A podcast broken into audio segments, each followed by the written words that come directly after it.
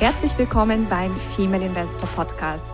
Mein Name ist Jana Lezar und ich begleite Frauen auf ihrem Weg zum sicheren Investieren, um ein selbstbestimmtes und freies Leben aufzubauen.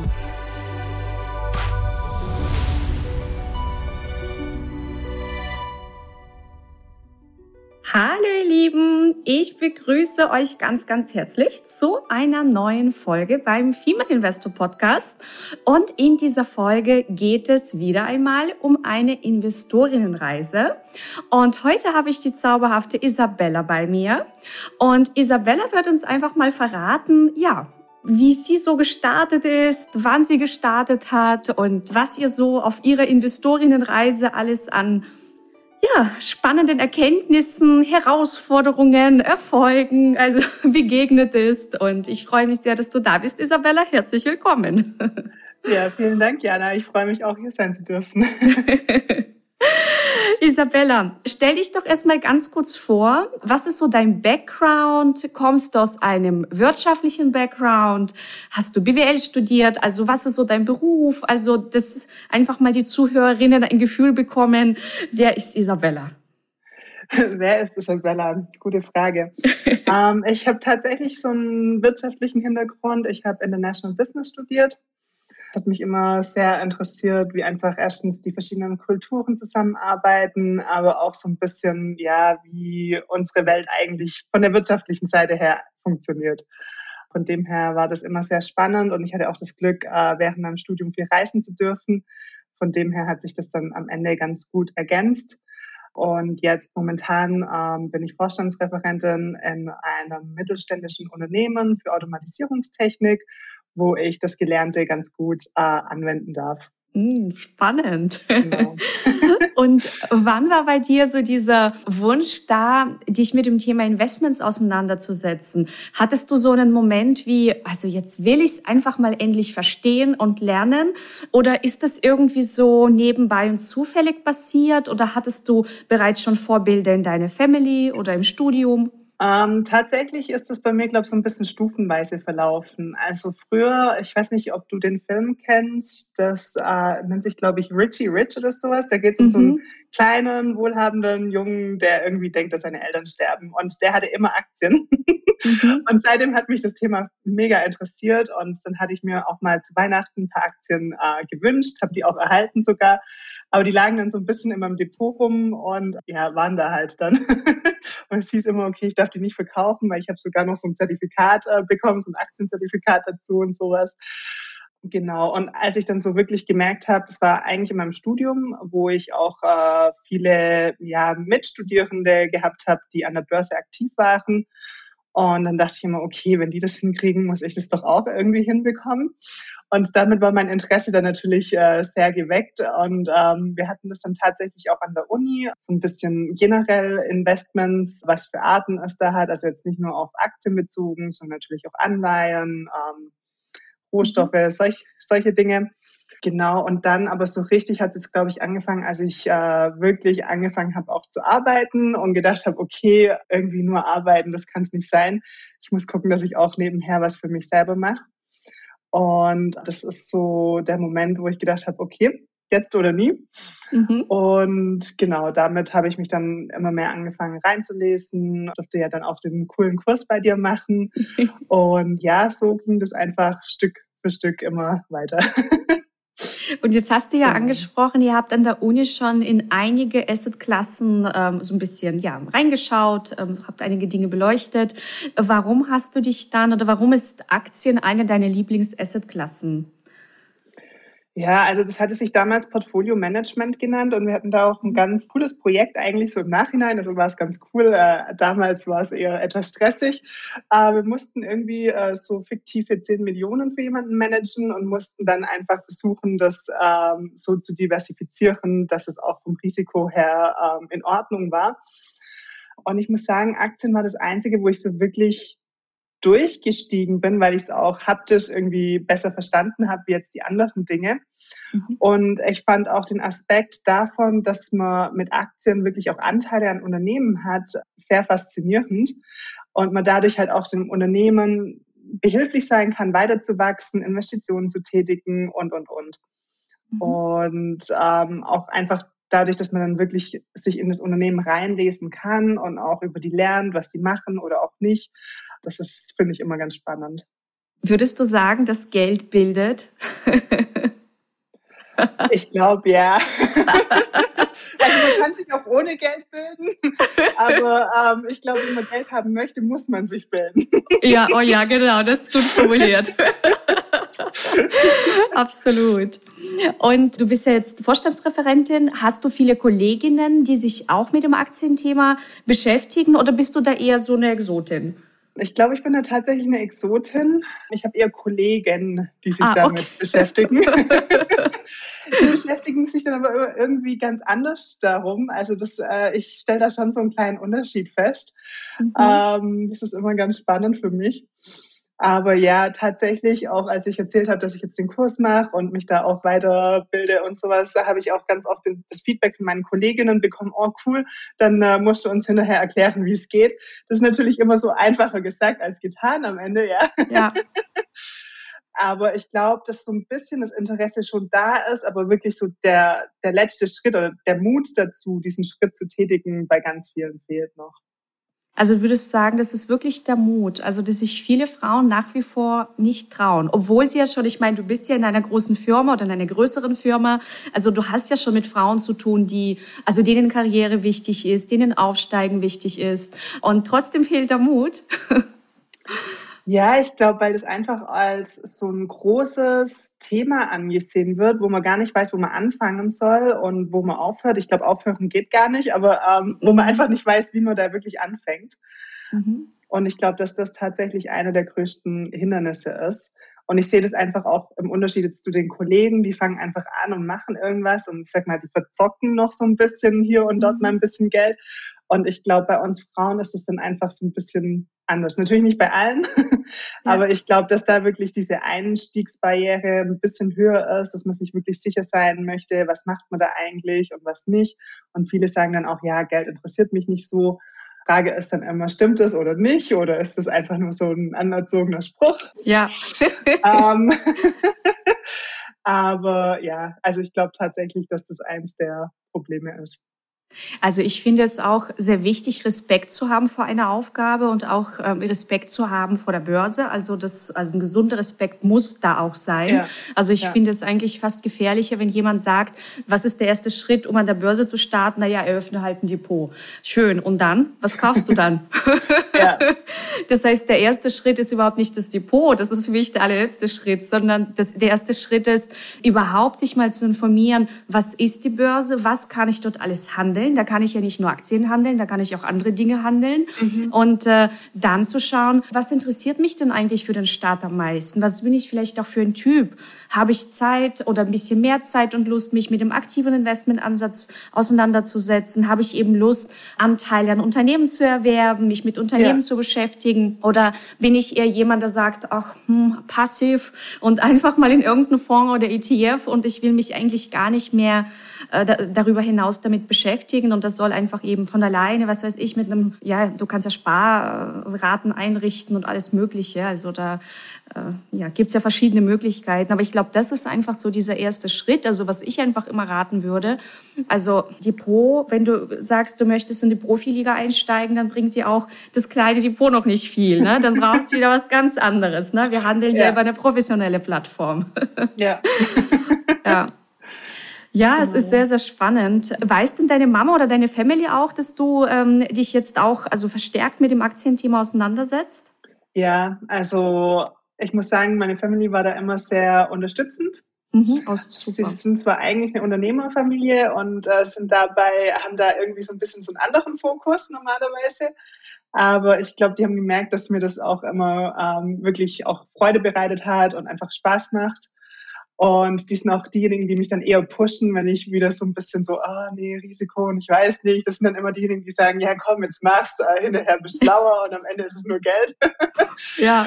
Genau, also von dem her, das äh, läuft richtig gut. Ähm, sie verstehen es zwar alle nicht und wenn ich dann irgendwie was erzähle oder mich über irgendwas freue oder sowas, ähm, sie freuen sich zwar mit mir, aber ähm, sagen dann immer, okay, ich habe gerade nichts davon verstanden, was du uns erzählt hast. genau, aber ich habe auch eine Tante und einen Onkel, mit denen tausche ich mich da sehr viel darüber aus. Ähm, die sind auch aktive Investoren und sind immer ganz cool, einfach zu gucken, ähm, was machen die? Würde ich das eventuell auch machen oder eher nicht? Ähm, und wenn nicht, warum nicht? Wenn ja, warum? Von dem her ist es dann auch immer ganz, ganz spannend. Ja. Ja, ja, es ist einfach so, dass man eben bewusster bei der Aktienauswahl vorgeht. Ja, ja, das ist eben nicht mehr so, naja, ich kaufe jetzt halt mal irgendwas, weil mein Kumpel oder meine Freundin hat irgendwas gekauft, dann mache ich da mal mit. ja, tatsächlich bin ich davon äh, weggegangen. Wenn es alle machen, dann mache ich es jetzt eigentlich gar nicht mehr. Also ich war eh nie so der. Typ, aber jetzt bewusst denke ich mir so, nee. Ja. du hast ja noch geschrieben, dein Trading verläuft äh, sehr erfolgreich bis jetzt. Ähm, also wir haben ja quasi auch nicht nur den langfristigen Ansatz kennengelernt äh, mit Aktien, sondern auch den Handel mit Aktienoptionen. Mhm. Wie intensiv nutzt du die Optionen? Also tatsächlich habe ich mittlerweile zwei Depots. Ein Depot mhm. ist äh, so für das Langfristige mit den Dividenden und sowas mhm. und das andere ist tatsächlich das, was ich aktiv für die Optionen nutze. Mhm. Äh, dadurch, dass ich erst jetzt dieses Jahr mit Optionen angefangen habe, bin ich da noch etwas vorsichtiger. Mhm. Aber ich würde sagen, ich nutze es schon regelmäßig, einfach auch um in der Übung zu bleiben und selbst wenn ich sage, okay, jetzt gibt's gerade nichts, was ich wirklich traden möchte, dann nutze ich einfach das Demokonto, einfach um äh, weiterzumachen. Sehr ähm, schön. Genau, also es, es, ist schon auf jeden Fall ein spannendes Thema, vor allem wenn man merkt, okay, Stück für Stück wird's halt doch irgendwie mehr. Ähm, ohne dass man wirklich viel dafür machen muss. Und das Schöne ist ja auch, am Ende kann man es einfach skalieren, weil wenn man jetzt einen Kontrakt macht oder zehn, das ist halt egal. Also es ja. ist die gleiche Anzahl an Klicks, die gleiche Recherche. Eben, im Grunde sind es nur ein paar Klicks, wenn man weiß, genau. wo man hinklickt. genau. Wobei mhm. ich sagen muss, ich bin immer noch so eher bei diesen einfacheren Strategien geblieben. Mhm. Aber ich denke Schritt für Schritt und ja, also mir ist es einfach wichtig, dass ich mir da sicher bin und dann mhm. erst den nächsten Schritt gehe. Richtig, das macht doch vollkommen Sinn, dass man erstmal ja eine Basis mit den Basisstrategien aufbaut und die wirklich sitzen, sitzen, sitzen und ja. dann äh, auch in die ganzen Kombi-Strategien geht, weil im Grunde bestehen die ja aus den Basisstrategien. Das heißt, die Basis mhm. ist wahnsinnig wichtig. Das heißt, die kannst du Monate, Jahre lang machen, bevor du dann auch zu den Kombi-Strategien wechselst. Also ja. es gibt an, im Optionsbereich eben ganz, ganz viele Facetten und ganz viele Möglichkeiten und Ansätze, aber im Grunde reichen auch nur zwei. ja, wirklich so dieses ja. Brot- und Buttergeschäft, ne? Genau, genau. Sehr schön. Und wir haben ja eine reine Frauengruppe gehabt. Du hast ja, glaube ich, auch zu der einen oder anderen Dame noch Kontakt. Also genau. ähm, wie gut hat dir einfach ja dieses ähm, Netzwerk geholfen oder gut getan? Oder ähm, ist, wo du sagst, na, eigentlich bin ich eh jemand, ich komme ganz gut allein klar. Netzwerk ist jetzt gar nicht nee, so mein Thema. Wirklich finde ich das echt super. Erstens, wir tauschen uns tatsächlich immer noch immer wieder aus. Erstens über mhm. verschiedene Unternehmen. Ähm, oder dann auch, wenn man nicht so richtig weiß, was man machen soll, soll man jetzt eine Option rollen oder sie auslaufen lassen oder what. ähm, dann ist es auch immer ganz gut, um mal gegenzuchecken, was die anderen denn so machen würden und da halt auch die Überlegungen mit einzubeziehen in seine Entscheidung aber auch immer wieder wirklich auf, um auf neue Unternehmen ähm, zu stoßen, an die man vielleicht gar nicht so gedacht hat, die aber voll irgendwie so in seinen eigenen Kompetenzkreis reinpassen und auch mit seinen Werten in Verbindung stehen. Das, das ist echt cool und vor allem auch wirklich, wir haben jetzt uns so ein bisschen gefunden, auch in der Altersgruppe her. Ähm, das passt dann ganz gut, weil man weiß, okay, man hat halt noch irgendwie 20, 30 Jahre. Ja. uh, und von dem her ist es echt super. Also es macht richtig Spaß noch und auch mit der Facebook-Gruppe, wo man sich dann ab und zu wirklich noch austauschen kann oder mal die anderen noch auf was aufmerksam machen kann, was einem passiert ist, uh, dass ja. halt nicht jeder irgendwie durch schwierige Erfahrungen durch muss, sondern da auch gleich weiß, oh hoppla, okay, da ist irgendwie was, worauf ich mal achten sollte. Ja, ja. Nee, also ich denke, es ist einfach auch schöner, ja, sich eben, wie du sagst, ähm, ab und zu mal auszutauschen, Fragen zu stellen, auch wenn der ja. Kurs halt vorbei ist. Ne? Und ja. das ist. Äh, ja, weil dann fängt man eigentlich so richtig an. Während der Kurszeit ist man ja wirklich noch am Lernen und am Ausprobieren. Und danach muss man es halt machen, weil ansonsten war der Kurs dann halt auch umsonst. Ja. ja. ja. Ähm, und da auch einfach zu wissen, wie geht es eigentlich den anderen und was machen die äh, oder was machen die auch nicht. Das mhm. ist wirklich interessant und hilft einem auch wirklich weiter. Ja, und jetzt hast du noch das Thema Kompetenzkreis und Werte angesprochen. Mhm. Würdest du sagen, dass du auch durch die Ausbildung oder überhaupt so in den letzten Monaten noch stärker darauf achtest? Also hast du davor schon auch Kompetenzkreis und Werte einfließen lassen in deine Aktienauswahl? Ähm, also eigentlich nicht. Ich war davor hauptsächlich zahlenbasiert mhm. unterwegs. Ich muss auch jetzt noch sagen, wenn ich irgendein Unternehmen finde, wo ich sage, okay, die Zahlen, die sehen super aus, äh, mit meinen Werten passt nicht so ganz, äh, dann mache ich es vielleicht trotzdem. Mhm. ähm, aber normalerweise finde ich es schon besser, wenn man merkt, okay, die denken irgendwie in die gleiche Richtung. Aber ich meine, wie gesagt, am Ende sind es halt wirklich auch Unternehmensanteile und man unterstützt das Unternehmen ja damit. Und wenn die halt irgendwas machen, was einem total gegen den Strich geht, dann hilft es halt am Ende auch nicht, wenn man dadurch irgendwie paar Renditepunkte kriegt oder sowas. Von dem her, ähm, davor habe ich mich wirklich nicht so damit auseinandergesetzt. Jetzt mittlerweile immer mehr und ich merke auch, dass so Stück für Stück wird es auch immer klarer, was ist eigentlich mein Kompetenzkreis, äh, was gehört mhm. zu meinen Werten, was nicht. Also am Anfang, wo du uns auch die Aufgabe gegeben hattest, äh, sich da einfach mal Gedanken darüber zu machen, fiel mir das wirklich schwer und die Liste war sehr klein gehalten. Mhm. Und mittlerweile merke ich, ah, da ist noch was. Oder wenn ich irgendwie einkaufen gehe, ach cool, das kaufe ich ja öfters ein. Vielleicht sollte ich da ja. mal nachgucken. genau, also das, äh, man, aber man merkt einfach, das ist ein Entwicklungsprozess und der braucht einfach ein bisschen. Ich glaube auch nicht, dass der irgendwann abgeschlossen ist. Ich glaube, das mhm. verändert sich auch mit der Zeit. Und da muss man einfach offen und aufmerksam sein. Ja, ich finde auch, also es ist absolut ein Entwicklungsprozess und er endet auch nie. Das ist auch vollkommen richtig. Ich meine, Warren Buffett liest immer noch keine Ahnung, wie viele äh, Sachen am Tag und, ja. und bildet sich weiter und bleibt da nicht stehen, weil sich auch die Welt ständig verändert. Ja, also wir haben vor zehn Jahren eine, einen anderen Kontext, eine andere Marktsituation gehabt als jetzt. Wir hatten andere Branchen. Also es verändert sich und das ist auch das ja. Schöne, das Spannende, was dich aber auch frisch hält und ähm, was dich eben auch bildet. Also ich persönlich mag eben diesen bildenden Aspekt beim Investieren. Mhm. Ähm, und das, ja, also ich, ich habe ja auch davor mir verschiedene Ansätze angeschaut und so das reine, also wenn ich nicht schlauer werden würde bei jeder Analyse, mir würde halt was fehlen oder so. Ich mag das Recherchieren von Unternehmen und mich in irgendwelche Industrien reinlesen und das das ist halt nie umsonst. Also diese Zeit, wenn ich mich irgendwo reinlese, dann interessiert es mich und es ist nicht umsonst. Also es mhm. ist, wie gesagt, beim reinen Trading, ähm, ich könnte nicht nur traden. Also das, das wäre mir zu wenig. Es ist wirklich mhm. so diese Kombination. Ja, ja, doch, auf jeden Fall. Hast du dich viel mit dem Thema Money Mindset beschäftigt oder ist das irgendwie, weiß ich nicht, hattest du schon immer ein, ein, ein gutes Mindset und eine gute Beziehung zum Geld, eben weil deine Familie ja auch eine Unternehmerfamilie ist? Also wie würdest du deine Beziehung zu Geld beschreiben? Also vor dem Kurs hm. und auch jetzt, wie sich das vielleicht entwickelt? Ja, tatsächlich hatte ich wohl immer eine spezielle Beziehung zu Geld, was mir aber nie so aufgefallen ist, bis ich in meinem Studium war und wir Entrepreneurship hatten und es ging halt irgendwie um Business-Ideen und dann hing es irgendwie so ein bisschen an, am Geld. Und ich habe gesagt, naja, das Geld, das finden wir schon. Und alle haben mich groß angeguckt. Ähm, also Gute Einstellung. So, das, also grundsätzlich war immer alles teuer. Und ich glaube, das habe ich immer noch so ein bisschen verinnerlicht. Alles ist teuer und ähm, man muss wirklich äh, wissen, ob man das Geld jetzt ausgeben möchte oder nicht. Also das ist wirklich sowas, das merke ich, das wurde mir irgendwie mitgegeben. Aber gleichzeitig habe ich, glaube da auch wirklich so das Mindset, dass Geld einen nicht daran hindern sollte, seine Wünsche oder Lebensideen oder sowas umzusetzen, sondern man sollte wirklich an der Sache arbeiten und wenn die Sache gut ist, dann wird sich das Geld dafür schon finden. Das heißt, es war so immer ein bisschen mein Mindset dazu. Jetzt in dem Kurs habe ich mich ein bisschen mehr damit auseinandergesetzt, wie, wie steht es da eigentlich wirklich bei mir persönlich damit, ähm, ja, wie sieht es damit aus? Und ich finde das Thema mega faszinierend und ich muss sagen, ich habe da angefangen, mich mehr und mehr da reinzulesen. Mhm.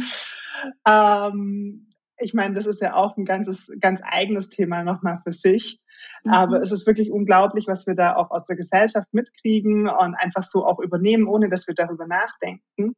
Mhm. Von dem her, ja, also es ist auf jeden Fall eine eigene Reise nochmal. Ja, die auch nie endet. Aber unbedingt machen sollte. genau.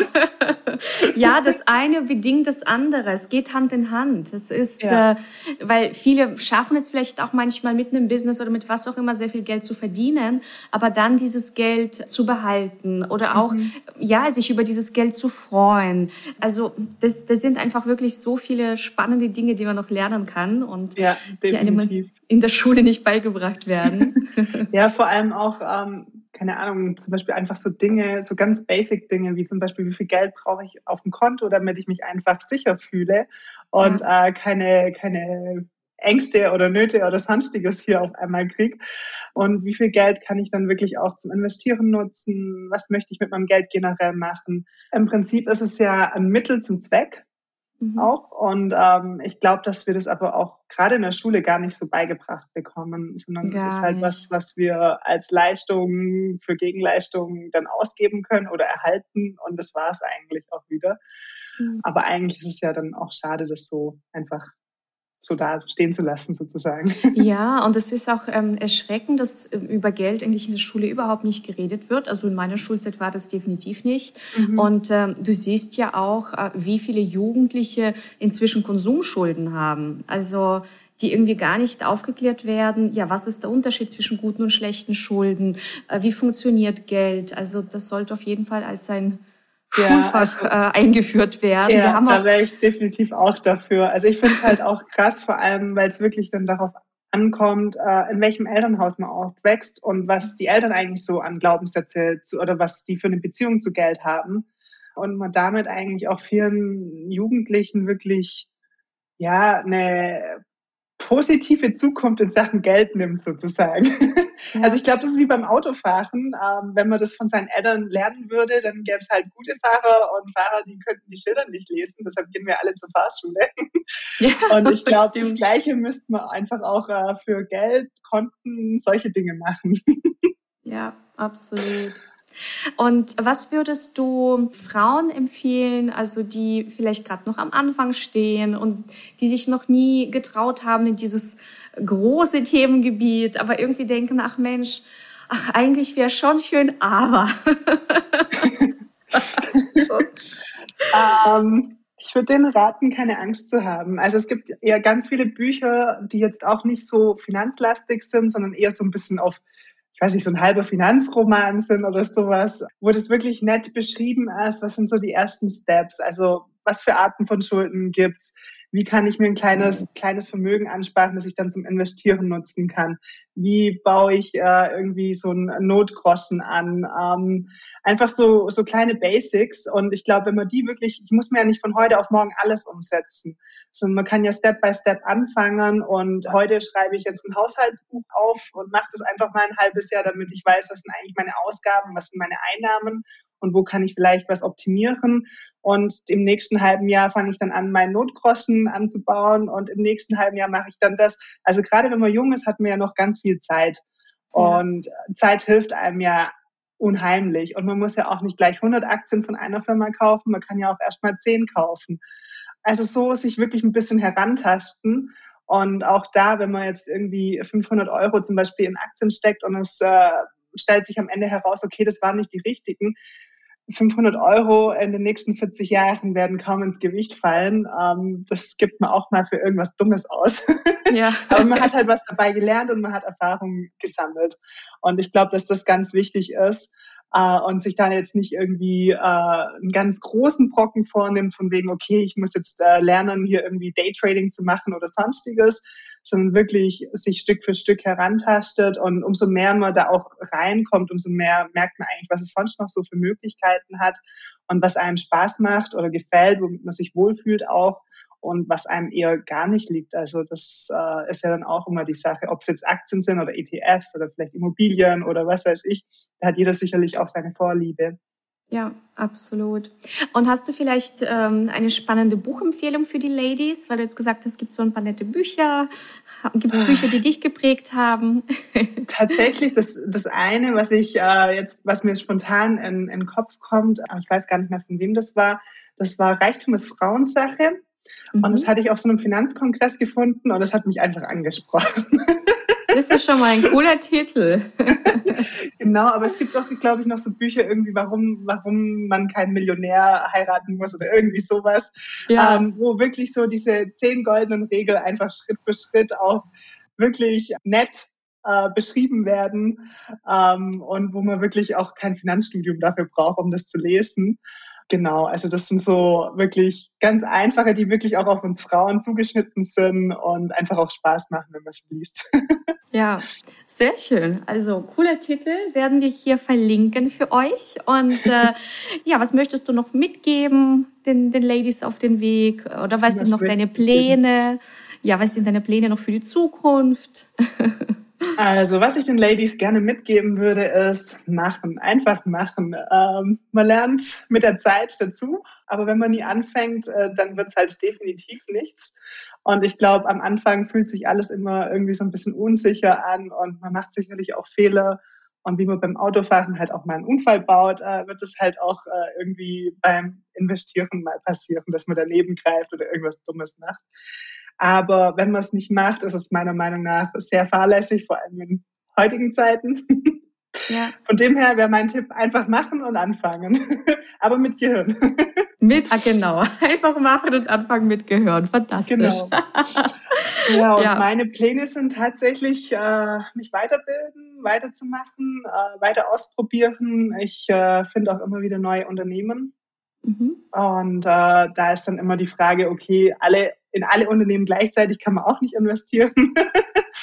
und da dann wirklich die richtige, für mich die richtige Auswahl zu treffen und ähm, ja, eventuell auch in andere Anlageklassen mal so ein bisschen links und rechts reingucken, was da noch so zur Verfügung steht.